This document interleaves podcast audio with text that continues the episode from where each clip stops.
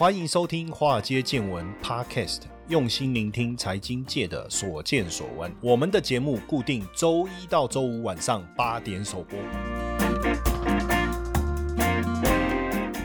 股票市场千奇百怪，见怪不怪。大家好，我是古怪教授谢承彦。这个台积电很重要，有多重要？哈，因为它目前占台股市值的权重是百分之二十六点多，小数点我就没有记了。哈，那因为台积电占台股的权重这么高啊，所以台股的好坏啊，台积电的股价表现洞见观战。那所以到底该不该买台积电？台积电？未来还会不会涨？当然，我们先讲一下哦。我们人都还是想要听好消息啦，所以我先讲好消息。他说有一个好消息，一个坏消息，你要听哪一个？那一般人会说啊，先听好消息好，渐入佳境，对不对？然后我们就把好消息给讲完了，不渐入佳境，所以先把坏消息给讲完了。然后坏消息讲完又说，那好消息是什么呢？哦，就是我告诉你，真的很棒。这个好消息就是因为坏消息只有一个，这样到底算不算好消息？哈。但是呢，当然就在讲台积电这个部分呢，我们先讲霸龙周刊呢，因为它是非常知名的金融周刊呢，哈，他还是认为说台积电。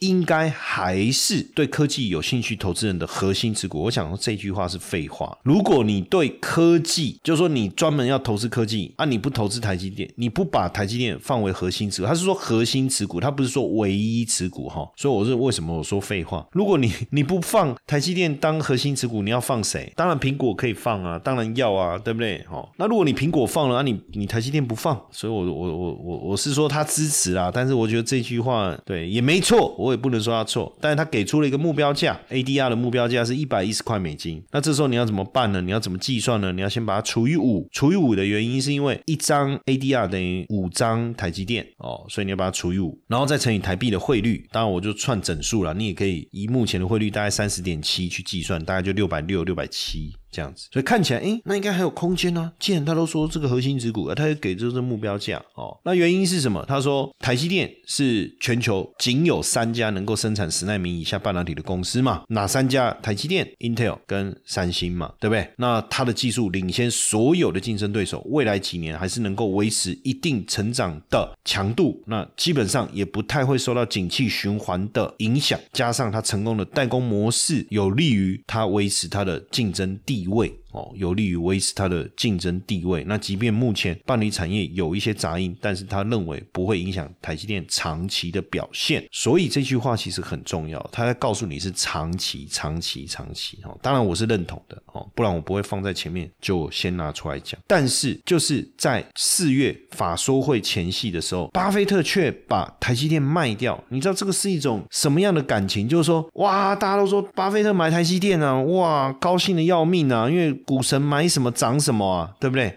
你如果没有打算持有十年，你连一分钟都不要拥有它。它既然买了它，那就代表长期看好，对不对？就没想到很快的就卖掉，这到底怎么一回事？当然，这当中啊，主要原因当然也是谈到地缘政治风险的因素哦，地缘政治风险的因素。那不过除了巴菲特之外，实际上我看大部分的分析师还是跟巴菲特对着干哦，也就是大家都还是看好哦。那当然，如果看好哈，地缘政治的风险不是你那么在意的哈。当然，这个已经不是在意不在意的问题，就是到底发生的几率多高的问题。但这件事，坦白说。没有人能够计算，我觉得啦，哦，都就就你怎么讲都是打嘴炮了。那当然，对巴菲特来讲，这种无法去判断的几率，那就是一个变数。那当然对他来讲，这个变数，他就干脆这这股票卖掉，先先卖掉再说嘛，哈，先卖掉再说。当然，这个巴菲特主要是在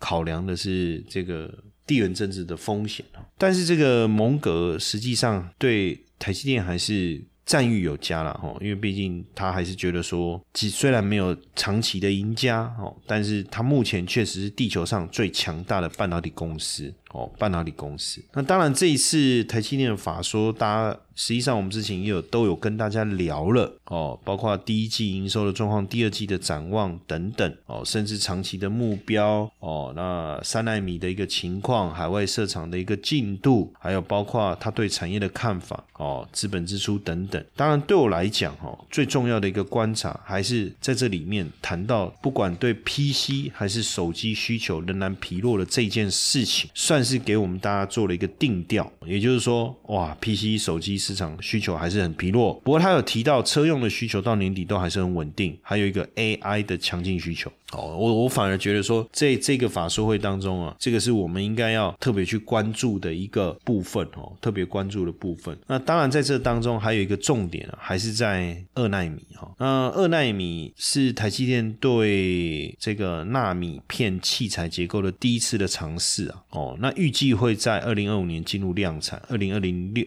二六年带来营收的贡献哦，当然跟三纳米相比，二纳米的性能跟功耗更具备全面性的优势。就目前来看哦，当然这个二十八纳米以下成熟制程的部分，台积电觉得供过于求的部分确实哦，所以它在这个部分变得相对。哦，比较保守，甚至评估这个建厂的这个可行性啊，所以为什么他把二十八纳米原本的拓展转移到七纳米？我想跟这个部分有很大很大的一个关系哈。那只是说，在台积电法说会之后，虽然没有意料外的利多，但是也没有意料外的利空哦，也没有。哦，反正就基本上跟大外资研判的大致是相符的。当然，不管说大家对他说哦，你第一季怎么看，第二季怎么看这些事情，都有一些想法。但是对我来讲，我可能更在意的是他对于第二季、第三季后面所谈论的一个内容，因为他讲到嘛，就是说第二季原本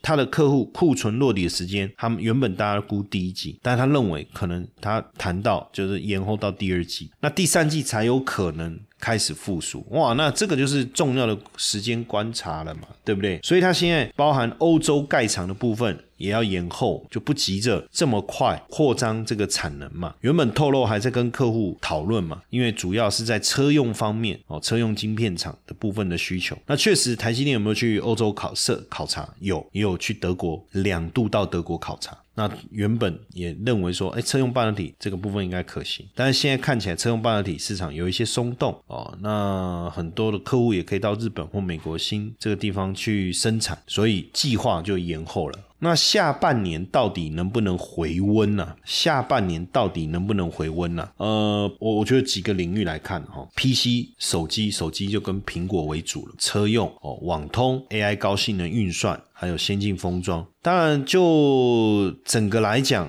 ，PC 手机应该还是持续的疲弱了。那车用因为之前缺货很严重，那大家已经大幅度的增加库存，现在反而库存偏高哦。那全球经济放缓，车厂的需求也进入转折点，所以车用晶片的需求可能在第三季就会放缓，第三季就会放缓。那就网通的部分的需求会转强，AI 跟高性能运算的部分基本。本上应该属于长期成长动能，哦，长期成长动能。那另外一块还有一个就是先进封装的部分，哦，先进封装的部分主要还是来自于最近这个 AI 伺服器啊，哈，整体的快速的成长，伺服器的年成长率估计应该可以到十五到二十帕，加上这个 ChatGPT 所带来的一个贡献，哦，所带来的贡献。那现阶段当然这个车用确实也是可以去观察的一环呐。因为呢，虽然我们刚才认为说车用晶片的需求会开始趋趋缓哦，会开始趋缓，不过最近这个本田呐，就是本田是是 Honda 是不是？哦，我我以前总是搞不清楚丰田。跟本田是谁？所以对你讲 Toyota，我知道是 Toyota 是谁；你讲 Honda，我知道 Honda 是谁，Honda Civic 对不对？Toyota Corona 对不对？但是就不知道以前我就在想丰田、本田，当然现在现在现在知道了。但我说以前我知道丰田是谁，我都不知道。他讲 Toyota，我说哦，我知道。他讲本田，我说本田是谁？他说 Honda，哦，OK，我知道。那这个 Honda 也是日本汽车大厂，对吧？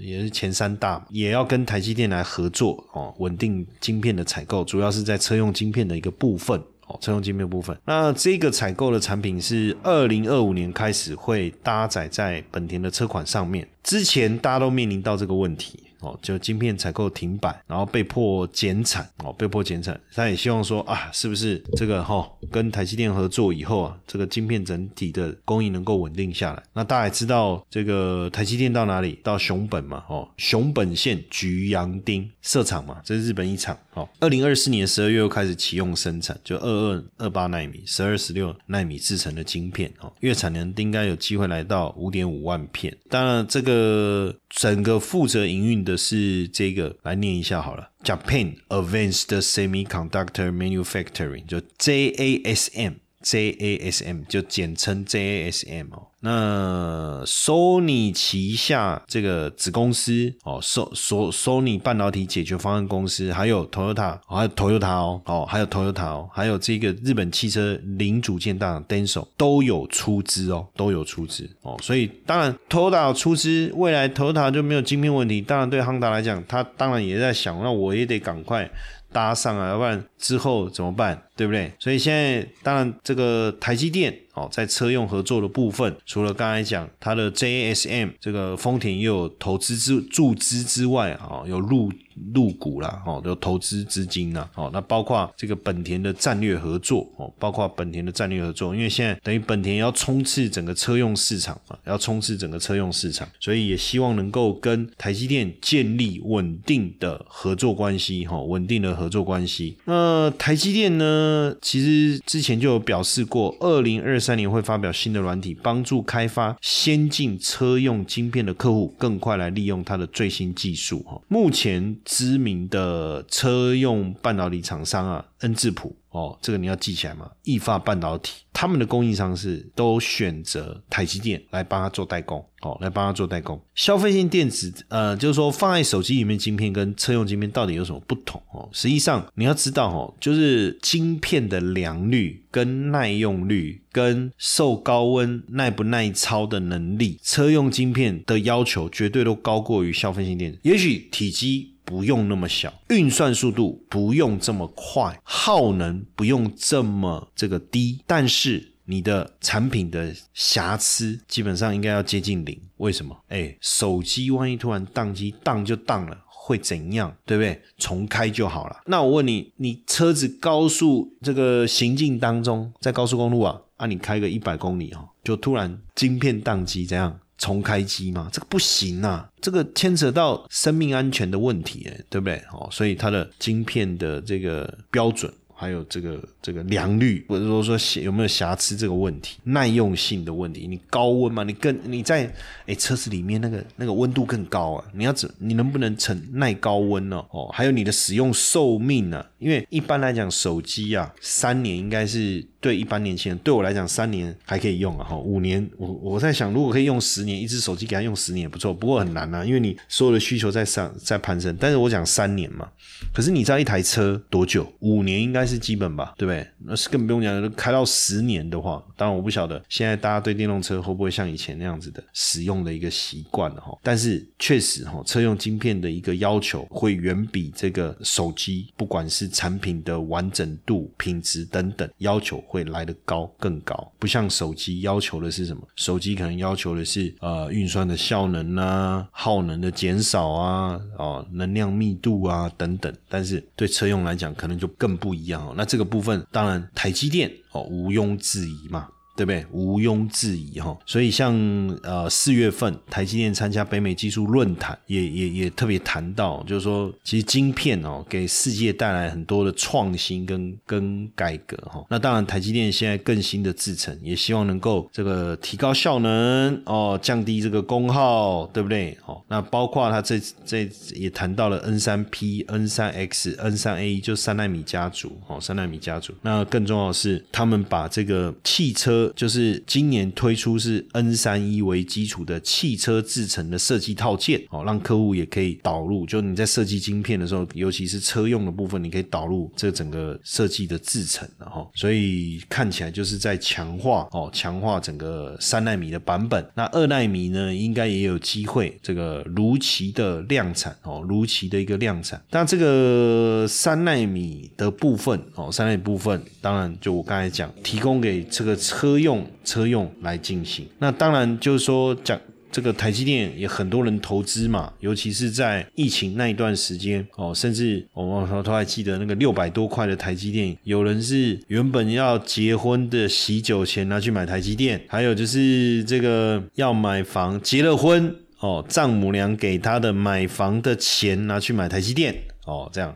当然，后来我不知道婚有没有结，那最后该买房没买房的有没有离，这个我都不知道哈。当然，如果你抱着，其实有时候你就是这样嘛，就是我们在看股票的时候，当它它涨一路涨，涨到了一个你从来没有出现过的价位的时候，我们可能就要用比较长远的眼光去思考说，嗯，未来的获利能力，未来的产业到底是。